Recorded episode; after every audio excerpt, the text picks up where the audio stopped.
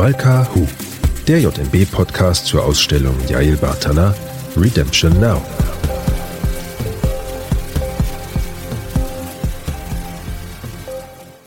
Hallo und herzlich willkommen zu Malka Hu, dem JMB-Podcast zur Ausstellung Yael Batana Redemption Now.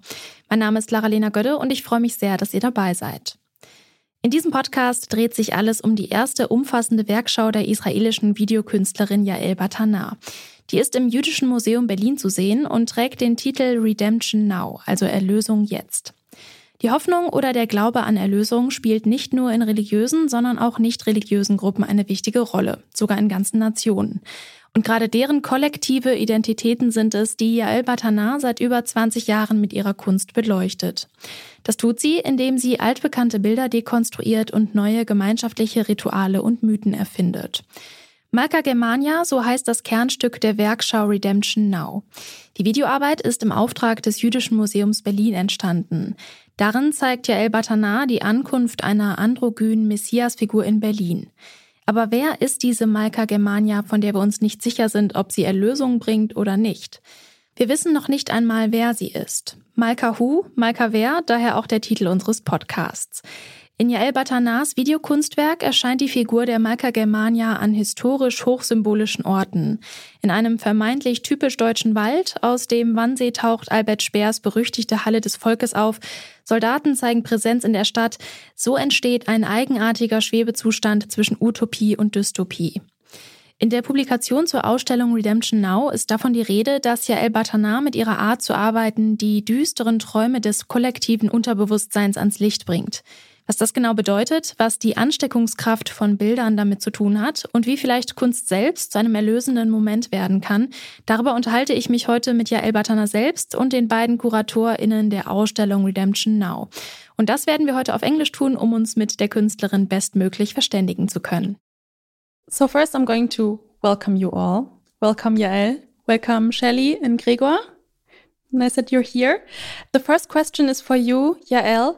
Do you think that it's really the case that images apply directly to our emotions? What would you say? Oh, wow. It's a hard first question. I'm sorry. That's a very difficult question, very philosophical question. um, I'm not quite sure. I, I would say that uh, images in, in, a combination with sound will, mm. I think, they have the power to um, go into you know go more into emotions mm. to trigger emotions mm. i think when we start we we start to hear stories and words words uh, somehow it's removing us from the emotion because we try to understand maybe there's the brain works mm. um, and i think if it's image and sound there is more space for emotions it's like like music also music triggers emotions because that's quite obvious when you go through your exhibition, you have a lot of video works. So you think that the moving picture is even more appealing to the to the emotions than the still picture? Or it's like uh, the it's, most it's, powerful medium? Would you say that? Um, I don't know. It actually, to be honest, uh, me, I often cry when I see a really, really good picture. Mm. So I'm actually um, you know my background is actually a photographer and i stopped taking pictures because i felt i'm not good enough and the really good photographers uh, make us cry mm. at least this is my experience like uh, at least from the mid 20th century mm. i would hmm. say photographer from that from that era the way they capture reality uh, for me actually I, cre- I create creates a lot of emotions yeah but i, I think what I, t- I think i'm quite manipulative i would say when I work with the image and the and sound, I'm aware of the power of the image and the sound and how how they can. Um, I, I, mean, I am manipulating in a, with awareness. There is no ideology behind it. Mm. I try to create very seductive images,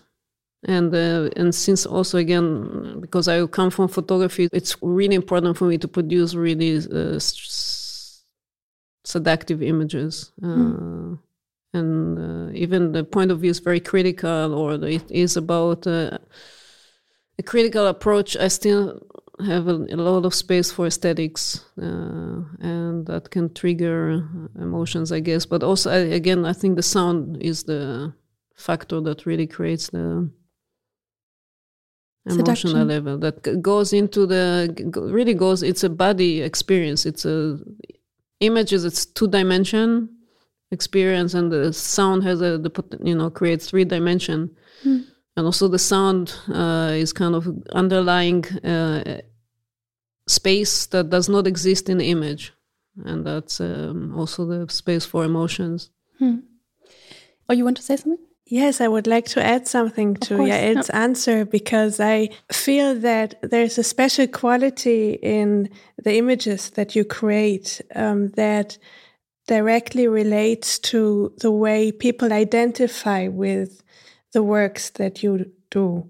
And I find that, especially in film in general, also in photography, the element of identification creates a lot of emotions. And when people go through the exhibition and they see the different ways that you capture your surroundings, they get the chance to either view it through your eyes or you create a way to identify with the people that you are uh, portraying.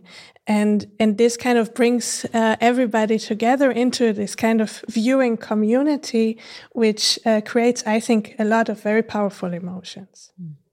But yeah, that must be so difficult right? Because when you want people to identify with your art you have to think about their experience and their knowledge right everybody is so different yeah, I think what you're, you what you're also referring is more the the potential of participation. That's also what I mean when I speak about seduction. It's uh, I want you to be active.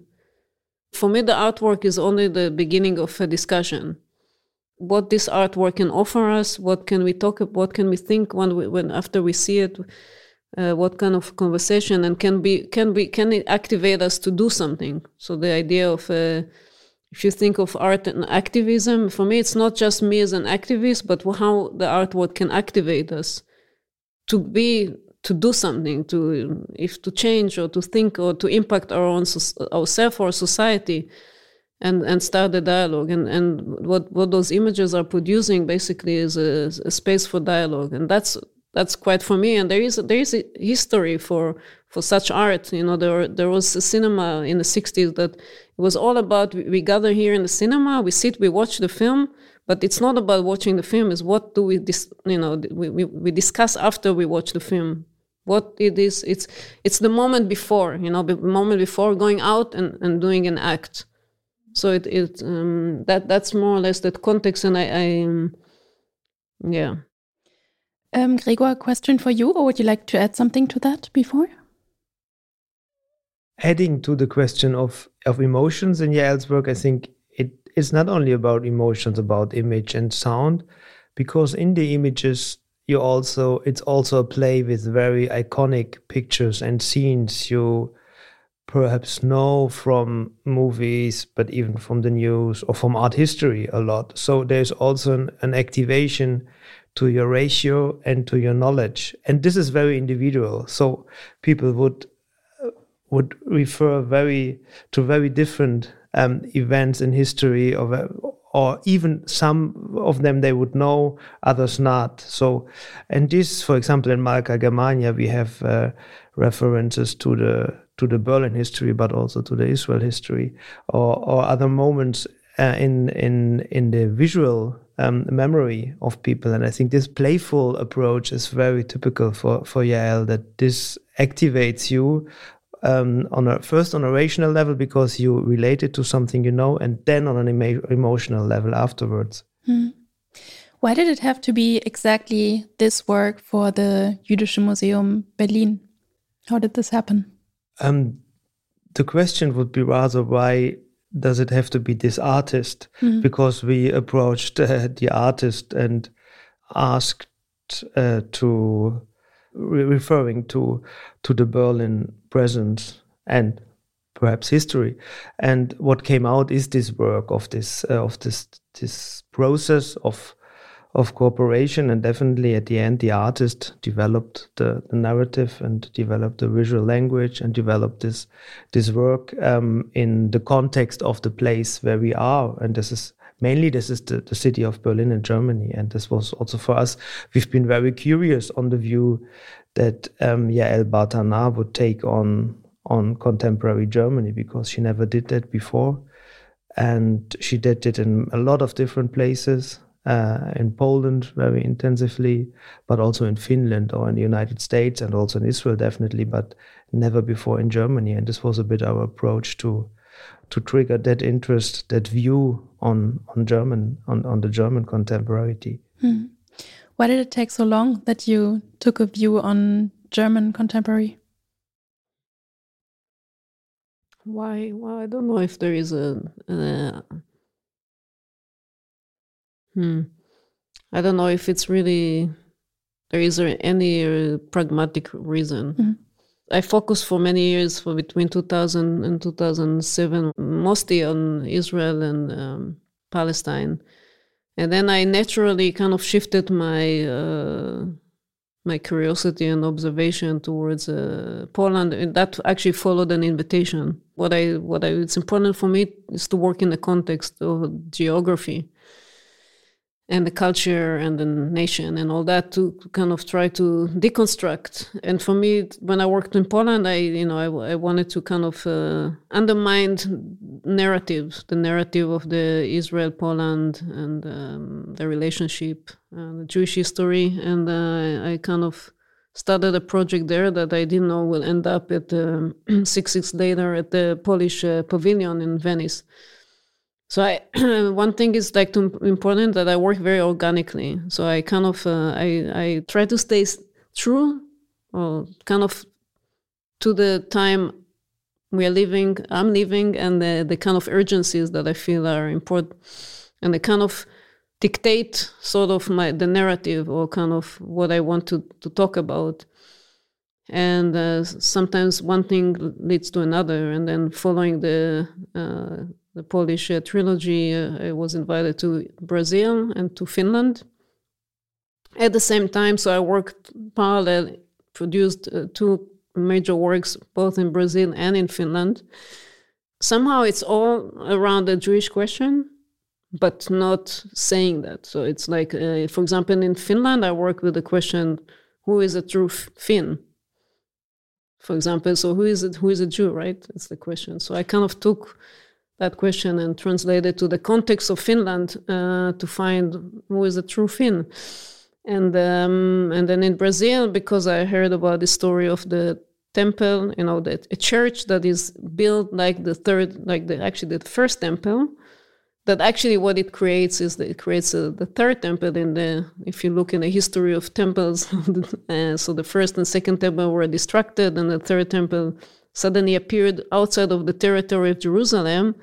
So, in my logic, it meant that it should be destroyed. So, but anyway, so I, I then I, I, came with the question, what if women rule the world? And then I spent four years around that questions, uh, produced theater and all that. And then, and then Shelley and Gregor appeared in my life, and then, and they, you know, asked me to make a, a exhibition solo exhibition. Mm. We never call it retrospective. It's important to know.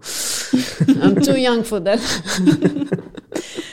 so anyway, so there there was invitation to come and, and do an exhibition at the Jewish Museum, and I resisted that at first. I must say that I wasn't very excited about the invitation.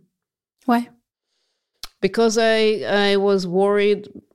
You know, I'm an Israeli. I'm I was once an Israeli, then I moved to Europe and I became a Jew. Mm. And um, because my all my works are around the topic, because I th- somehow go through my biography, I take my bi- my biography as a starting point for the critical approach. Um, I was worried that uh, my work will be read through the prism of the Jewish his- Jewish culture museum in Germany, I was worried it will kind of reduce the reading and I will probably disappoint a lot of people. I will maybe upset a lot of people because there is a lot of uh, you know there's it's so charged and um and the the you know art in art museum it's more free in a way and and because the subject is so uh, condensed and so charged and i and, and, and, it gets another layer of okay we are going to see Yael Bartana works at the jewish museum which is basically a german museum I felt like it might block it, but I but today I don't. I think it's not a problem because the way And Gregor thought about the exhibition and how it's presented. So I think it's successful. And um, and then also I, I said I, I agree to do this exhibition, but in a, one condition that I would like to get the opportunity to make a new work. And that's the reason I go back to your question: why now? Because they came now. Mm-hmm. so. so the character of Malka Germania is a redeemer personality the work, you already said it, is about the Berlin's collective redemption and it's about the longing for coming to terms with the past. And in the book on the exhibition, it reads Dark Dreams of the Collective Subconscious. What do you mean by that? Oh, this what you have to the, ask these guys, you know, because dreams? it's not my words. these are not my words. So Shelley would have to answer, but um... yeah, I, I, I, can answer, but I, I would like to to go a little back to Yael's answer of uh, why Malka Germania in in the Jewish Museum, because that indeed it was a long process, and there was a, a lot of talk about what would make this kind of joint venture between us working for all sides and I think one of the genius strokes of uh, the, the exhibition and the new work is that you invented this persona of Malka Germania, who is a paradox figure in herself. And you actually took with her all the discourse on what is a useful Jew, as you also we talked about this concept, but what are Jews for?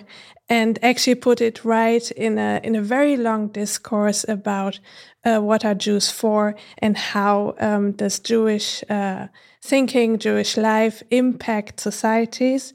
And um, I think this is something that the Jewish Museum is is dealing with and is talking about in in all its complexity.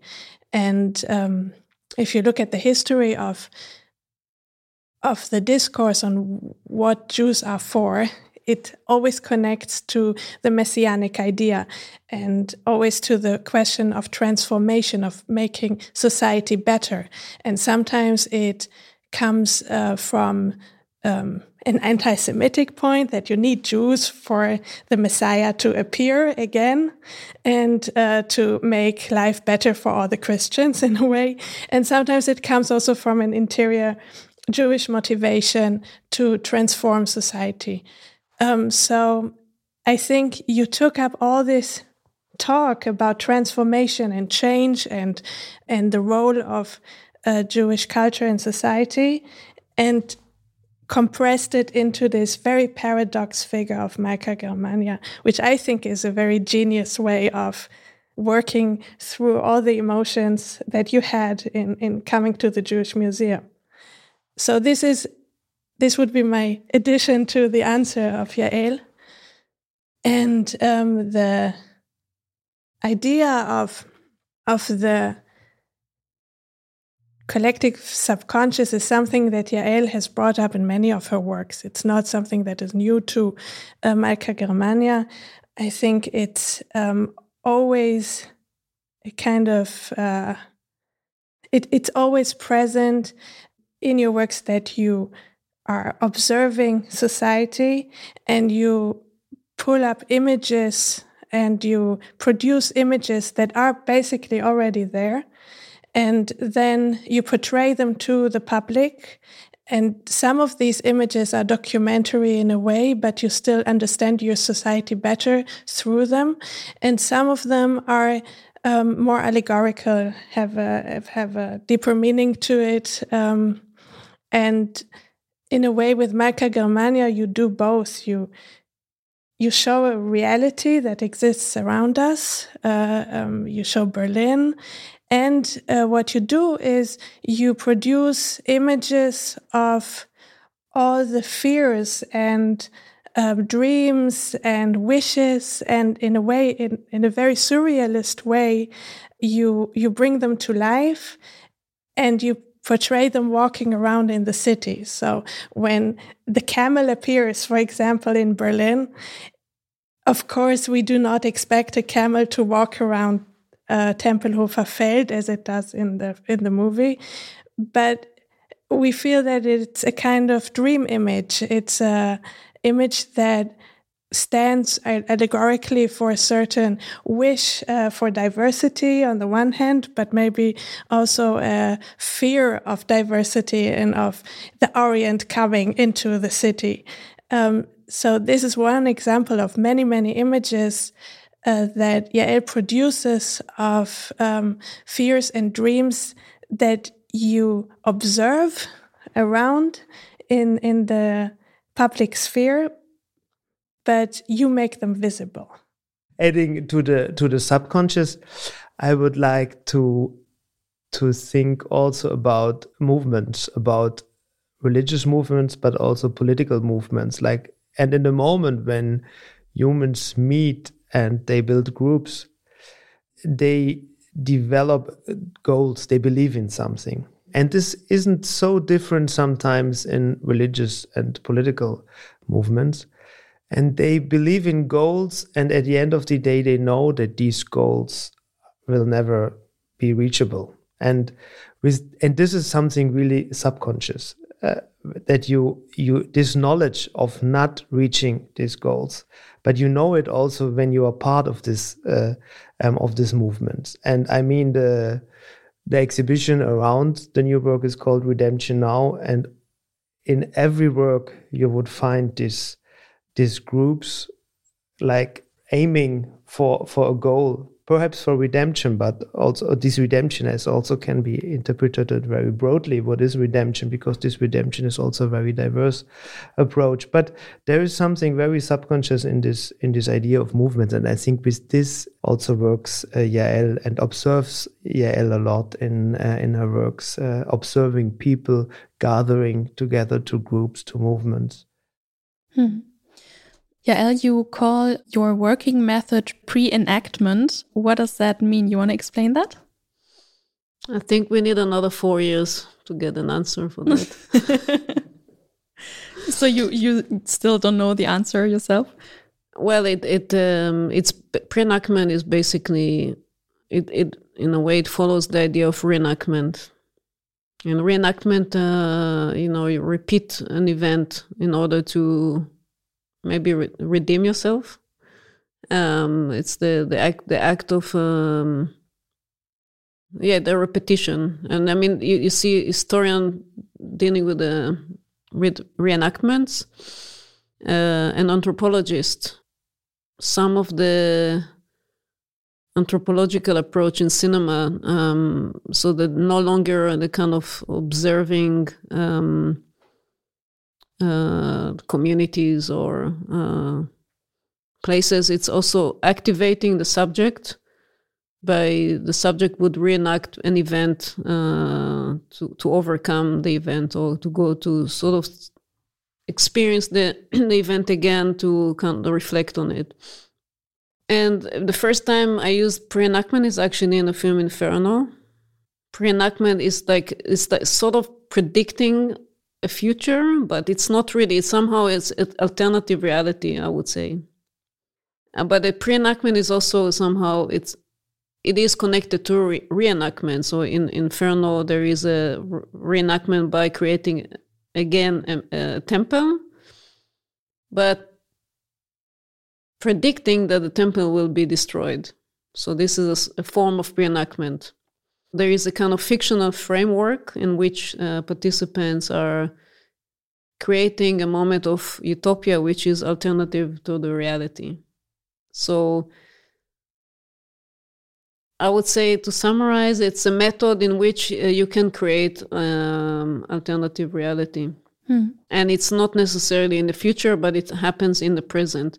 From what I understood from our talks about pre enactment, it's somehow going back into the history and producing with material, with historical material, alternative presents and optionally also alternative futures.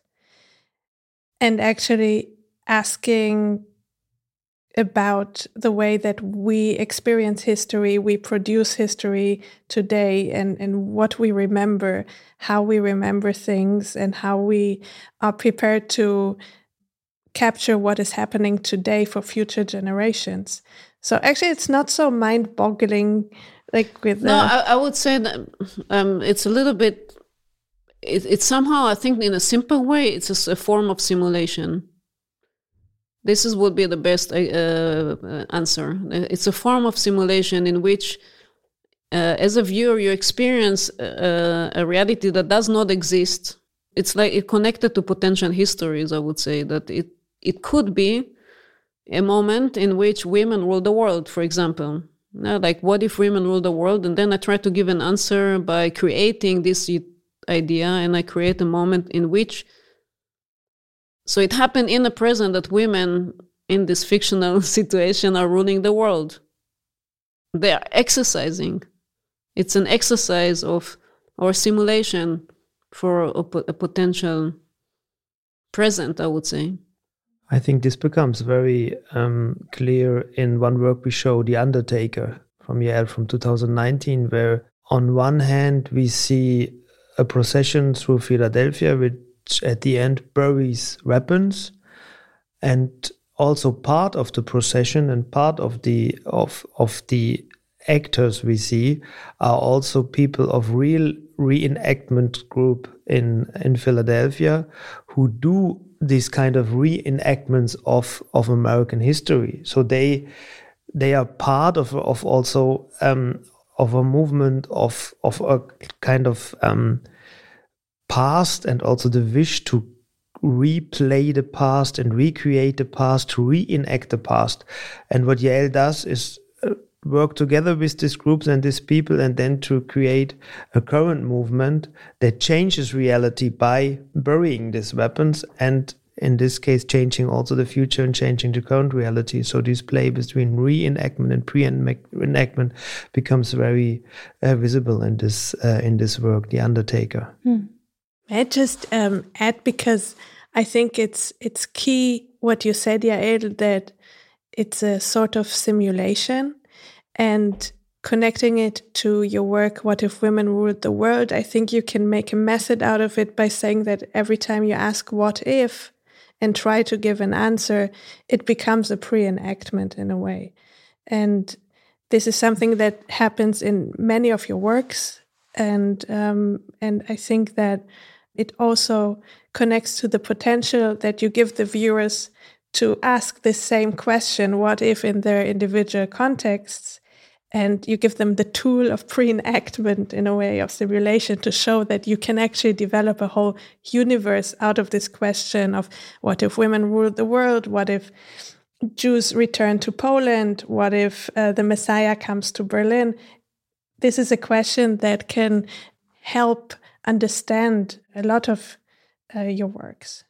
I agree, but there is a lot of history to that. I mean, there were a lot of historians who dealt with the, the what if questions, uh, sometimes in a very what is quite it's quite interesting because they would come with a very very different approach uh, to the question uh, what if not from a critical i think the, the critical approach uh, is quite important in the what if. Um, there is also in science fiction, you know, the Philip K. Dick with the question of what if Germ- Germany and Japan won the war, and he he, uh, he wrote uh, the Man in a High Castle, and um, that's also where you can see Germania. I think it's very helpful to understand that what I do is hybrid is not one way or the other. And then that's where lot, there's a lot of disappointment because i don't give the answer. I don't create a narrative that explains my my point of view. I don't i don't want to follow one narration. One could call it the subconscious or there are many different ways to read it. Yael what do you think is going to follow after Malka Germania I have to do seance. With who? To uh, predict my own future. um, well, I can use this opportunity. No, no, I'm just gonna do it. I'm doing it. I'm developing a new work. Uh, not related to Malka at the moment. I mm-hmm. let her do her job right now. Mm-hmm. She's a lot to do. Mm-hmm. That's easy for you that you gave it all to Malka. It's now in her hands, you know, the future of Germany. Um, so I don't know. I mean, actually, I do know because I'm developing a small uh, animation because uh, Malka will enter Germania, the building, and she will find some new things going on there. So I don't know. yeah. But I, I do think that Malka has the potential to to wander. And yeah. as we can see in, in the work itself and the walk that Malka is doing by arriving um, in the surroundings of Berlin and, and entering the city, I think there is a potential for Malka to to walk over to other places too and to um, trigger redemption or trigger thoughts uh, in other places as well. Yeah, I mean, the the very very start of the thinking of the figure was, you know, she comes from nowhere and goes nowhere. So we don't, you know, she's the nomad figure, and uh, there's therefore also the the idea of a loop that uh, kind of mm, there's no beginning and end. So um, it will be interesting to see to think what what will happen with Malka if she travels to another country um, to reveal the ghost and the unconscious, subconscious. We have to stay tuned. Maybe I would like to add a little bit about about this wandering figure of Malka. When we started working we worked very closely, I feel, on uh, on this project, and uh, we had lots of uh, discussions while we while Yael started thinking of a storyboard and of this figure of Malka and who she is and how she might look and what kind of gestalt she will get, and uh, from the beginning, I had the feeling, or we had the feeling, that she kind of uh, fits as a figure into other um, historical, art historical narratives that, to, for me, it, it, like in my mind, it became a kind of council of artistic figures uh, like uh, the Angelus Novus of um, Paul Klee and uh, Max Ernst um, figure of an angel, of a house angel, um, and and these were figures that stood in in art history as a transform transformatory figure, as a kind of uh, artistic creation that signifies that change is happening, and I think that also Malka has the potential to become this kind of figure and to stand together with this kind of council of um, other artworks uh, to to show that change is imminent, that change is possible, and um, to trigger transformations. So the exhibition is called Redemption Now. Do you think uh, redemption is going to happen, and isn't is it happening now, like the exhibition title says?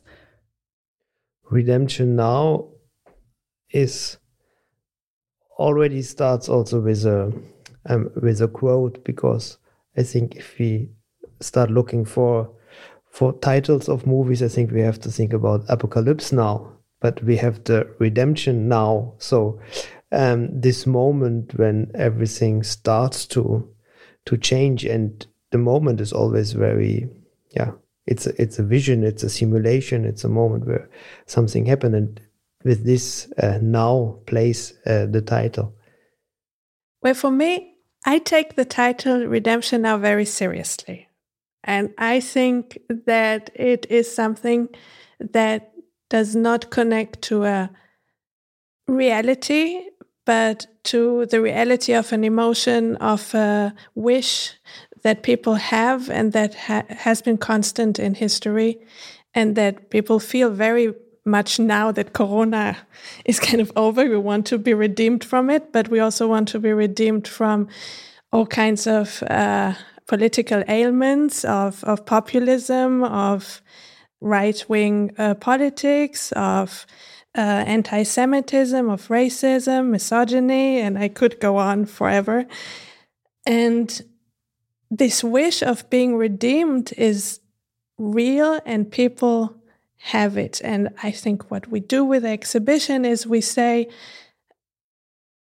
can we be redeemed? No, we of course we cannot be redeemed by anything, but we can come close to redemption through the artistic act, through uh, viewing things uh, with nuance, uh, to accept diversity, to understand that um, society and people's minds are multi layered and um, this indeed is something that Yael um, transforms with her art in people. So, from the one hand, of course, we know we cannot be redeemed, and the wish for redemption, although it might be very real, cannot be fulfilled. But there is a solution in the way of art. So, um, so yes, uh, with art, we demand redemption now. If I th- thinking about redemption, I think a lot about time, and I think about the, the potentiality. So the, there is something to look forward, you know, the future. At, at some point, we will be redeemed. On the other hand, there is also the moment of redemption, redemptive moment, I would say. That um, watching Malka Germania, there is there are moments I think that you can consider as redemptive moments I think it's activating the wish for redemption. So for each person watching it, it will be a different kind of redemption. I think um, or redemption it comes to salvation and forgiveness. I think you have to activate yourself, search for it to give the answer or the feeling of redemption. So you need to work to get uh, the moment of redemption, and it's not about the Messiah.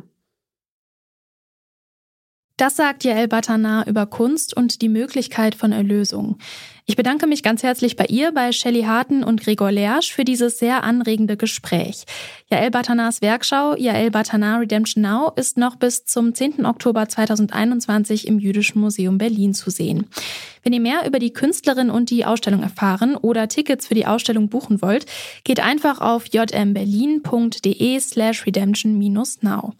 Und wenn euch dieser Podcast gefallen hat, dann abonniert ihn doch gerne bei Apple Podcast, Spotify, Deezer oder Google Podcast. Dann verpasst ihr garantiert keine Folge und das lohnt sich. Bei der nächsten Folge von Malka Hu zum Beispiel spreche ich in München mit zwei sehr interessanten Gästen darüber, wie sich Malka Germania in die Geschichte deutsch-jüdischer Heilserwartung einordnen lässt. Michael Brenner hat den Lehrstuhl für jüdische Geschichte und Kultur an der Ludwig-Maximilians-Universität in München inne und Mirjam Zadow ist die Direktorin des Münchner NS-Dokumentationszentrums. Es wäre schön, wenn ich euch dann wieder begrüßen dürfte. In diesem Sinne, bis zum nächsten Mal. Malka Hu, der JMB-Podcast zur Ausstellung Yael Bartana Redemption Now.